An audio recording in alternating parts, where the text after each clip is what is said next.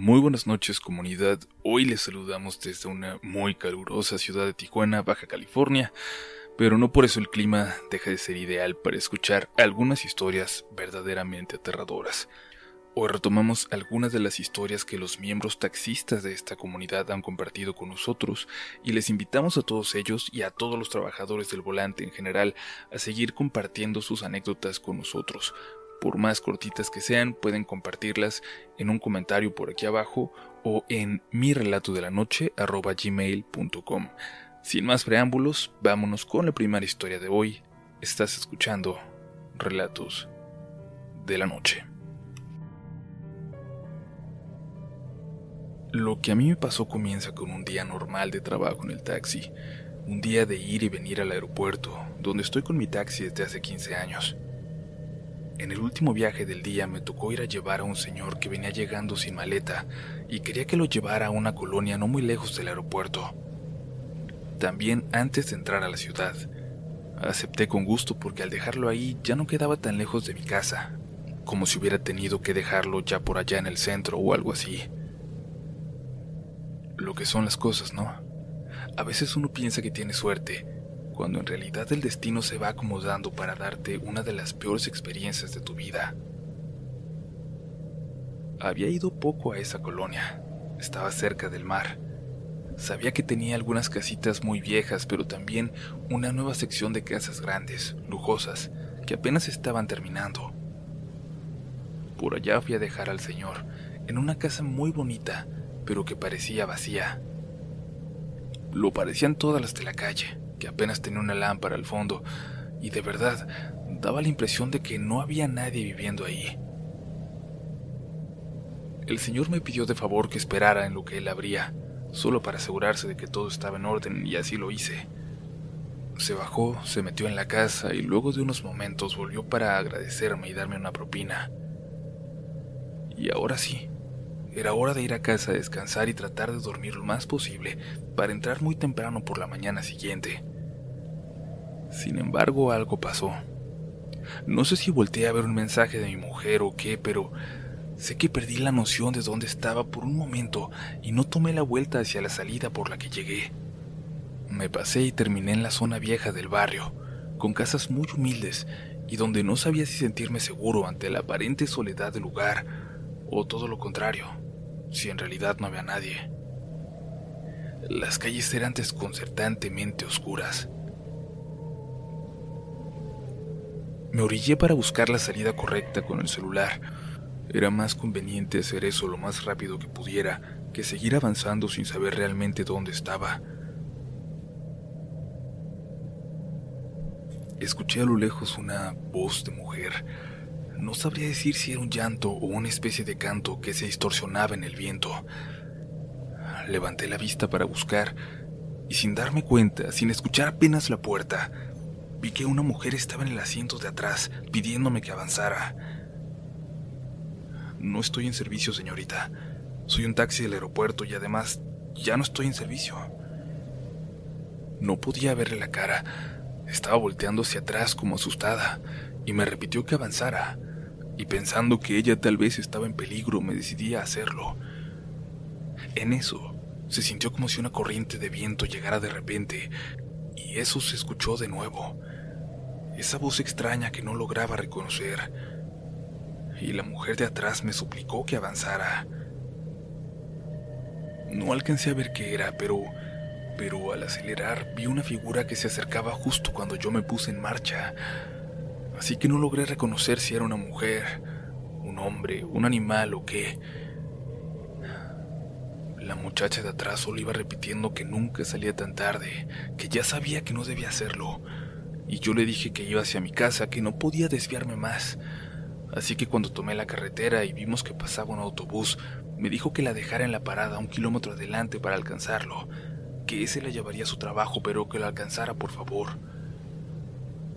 Metí el acelerador a fondo para llegar antes que el autobús a la parada y al bajar se dijo algo muy extraño. Muy, muy extraño. Algo que me dejó muchas dudas hasta de su salud mental, pero que irónicamente es lo más parecido a una explicación de lo que ocurrió aquella noche. No acepte viajes para allá en noches así como esta, porque viene la sirena. Es claro que no estaba hablando en serio, no, que no se refería a una sirena como esos seres mitológicos, pero no entiendo, no sé de qué hablaba, pero el viento, aquel sonido y aquella figura en la oscuridad ocurrieron, ocurrieron de verdad. Yo trabajé en un taxi por seis años en Mérida, antes de venirme a trabajar a un hotel en Playa del Carmen, también al volante. Allá en Yucatán, no me gustaba cuando tenía que salir de la ciudad hacia los pueblos, la mera verdad. Fíjense que yo nunca he creído en chaneques y demás criaturas de la naturaleza que dicen que viven por ahí, aunque mi familia sí. Pero aún así, había algo que siempre me incomodaba demasiado de andar por ahí, entre caminos solitarios en medio de ese laberinto verde, sobre todo cuando me tocaba regresar solo hacia Mérida. Me daban miedo o hasta fobia, se podría decir, completamente irracional. Irracional hasta una tarde. Mi historia extraña no se dio en una noche de luna llena ni nada así, al contrario. Y me aterra porque era una tarde como cualquier otra, calurosa, con luz naranja, cuando llevaba a una viejita a una comunidad como a una hora de la ciudad. Avanzábamos por un camino de apenas carril y medio que se adentraba en una línea recta hacia la nada, cuando la señora venía platicándome alguna cosa que yo iba respondiendo casi por inercia. No le venía poniendo mucha atención hasta que exclamó algo bastante exaltada hasta alarmada, diría yo. Perdón, ¿qué dice? Le pregunté. Dijo que qué será eso que viene alcanzándonos, por los árboles. Me dijo ella en un tono hasta incrédulo. Intenté ver hacia donde la señora clavaba la mirada entre los árboles. Quien conoce esa zona sabe que por momentos la vegetación es demasiado espesa y en otros tramos se vuelve más rala y se alcanza a ver hacia unos metros hacia adentro de los árboles. Ahí, ahí vi que algo se movía entre las hierbas, a pasos largos, a saltos más bien. Algo que parecía un tipo desnudo, aunque no lo alcanzábamos a ver con claridad. Era la figura desnuda de algo corriendo por entre los árboles, siguiendo de cerca la velocidad que llevaba el taxi. Lo único que se me ocurrió fue acelerar para perderlo y pareció funcionar. Aquel hombre o lo que fuera se fue quedando atrás. Cuando yo dejé de verlo, la señora ya se había volteado por completo para intentar seguirlo por la ventana de atrás. Recuerdo ese grito de la señora, un grito pidiendo por Dios, un grito desolado que me congela solo de pensar en él un grito que me hizo voltear de nuevo por el espejo retrovisor y ver que aquella figura cruzó la carretera detrás de nosotros, de un lado a otro. Fue cuando pudimos verlo en perspectiva de los árboles al lado del camino por donde acabábamos de pasar. Perspectiva que nos hizo darnos cuenta de que aquel hombre pasaba los árboles con la cabeza, de que aquella cosa debió haber medido más de tres metros y medio. Metí el acelerador más a fondo y luego vi por el retrovisor cómo la señora se dejaba caer en el asiento. Se había desmayado. Por suerte estábamos cerca de su comunidad y al llegar pedí direcciones para ir a la pequeña clínica donde atendieron a la señora. Y aunque no le avisé a nadie, de pronto llegaron algunos de sus familiares. Cuando me dijeron que ya estaba reaccionando y que iba a estar bien, me preparé para salir de regreso. Tuvo que alcanzarme el hijo de la señora para pagarme. Hasta se me había olvidado por completo. Oye, ¿alguien va para Mérida pronto? Le pregunté. El señor se acercó a un grupo de jóvenes que bebían refresco a las puertas de una tiendita y me dijo que ellos estaban por irse. Me acomodé en la salida del pueblo, pegado a la carretera para esperarlos, y en cuanto los vi pasar me fui detrás de ellos muy pegado a su coche, hasta salir a los caminos que ya conocía. Tenía miedo, más miedo del que he sentido en toda mi vida, y además quería salir de aquel lugar antes de que la señora despertara y quisiera hablar conmigo y decirme qué fue lo que vio y preguntarme qué fue lo que yo vi. No quería saber nada. No quería volver a repetir lo que acababa de ver. No quiero saber si alguien más ha visto esto o si tiene alguna explicación. Y me he ido alejando desde entonces poco a poco más de aquella ciudad. A cada mudanza voy poniendo una ciudad más entre aquella cosa, aquellos caminos por donde corre y yo.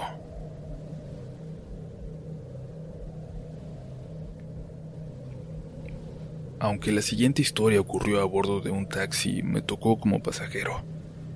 En una de esas noches en que salíamos muy tarde de mi trabajo y teníamos que pedir taxi los que vivimos en las zonas más alejadas. A mí me toca tomar un tramo de carretera no tan largo, pero peligroso a ciertas horas, por el mal estado del camino y la poca iluminación. Íbamos en silencio, yo clavado en el celular y el chofer manejando despacio y concentrado en el camino. Recuerdo que volteé para calcular a qué altura íbamos y advertirle de un bache enorme que estaba en el carril de baja velocidad. Levanté la vista intentando ver si estábamos por llegar a esa zona, cuando alguien se atravesó en la carretera, corriendo directo hacia el carro. El chofer dio un volantazo demasiado tarde, y yo grité y cerré los ojos y me intenté sostener del asiento de enfrente esperando sentir el golpe en cualquier momento pero abrí los ojos. ¿Qué pasó? Pregunté al no sentir el golpe, al ver que el parabrisas estaba intacto. Mi mente hacía cálculos y buscaba explicaciones. Yo acababa de ver a alguien que se atravesó en medio de la oscuridad y lo tuvimos de frente, y estábamos por golpearlo de lleno cuando cerré los ojos. Era imposible que ese golpe nos hubiera dado. El taxista no respondió nada. Miraba hacia la carretera con los ojos bien abiertos y pálido, como si no tuviera una gota de sangre en la cara. Volví a preguntar qué pasó, pero me di cuenta de que iba a ser inútil. Él no tenía intenciones de responder, y lo más probable es que tampoco tuviera idea de lo que acababa de pasar.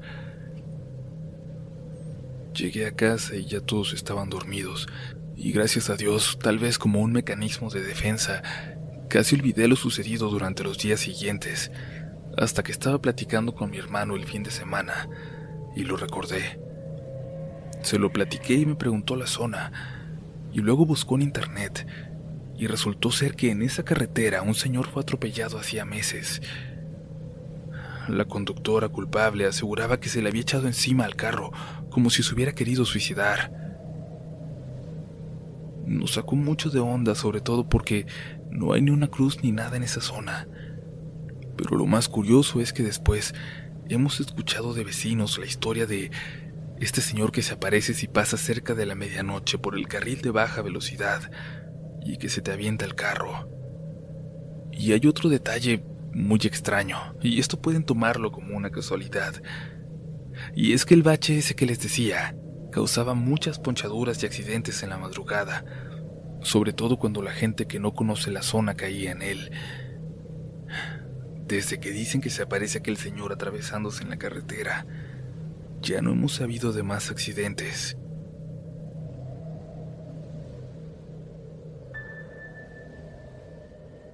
Comunidad tenemos una historia más, pero antes de irnos les recordamos que se suscriban a este espacio para que no se pierdan de nuestro contenido y que nos sigan en Twitter también y en Instagram como RDLN oficial.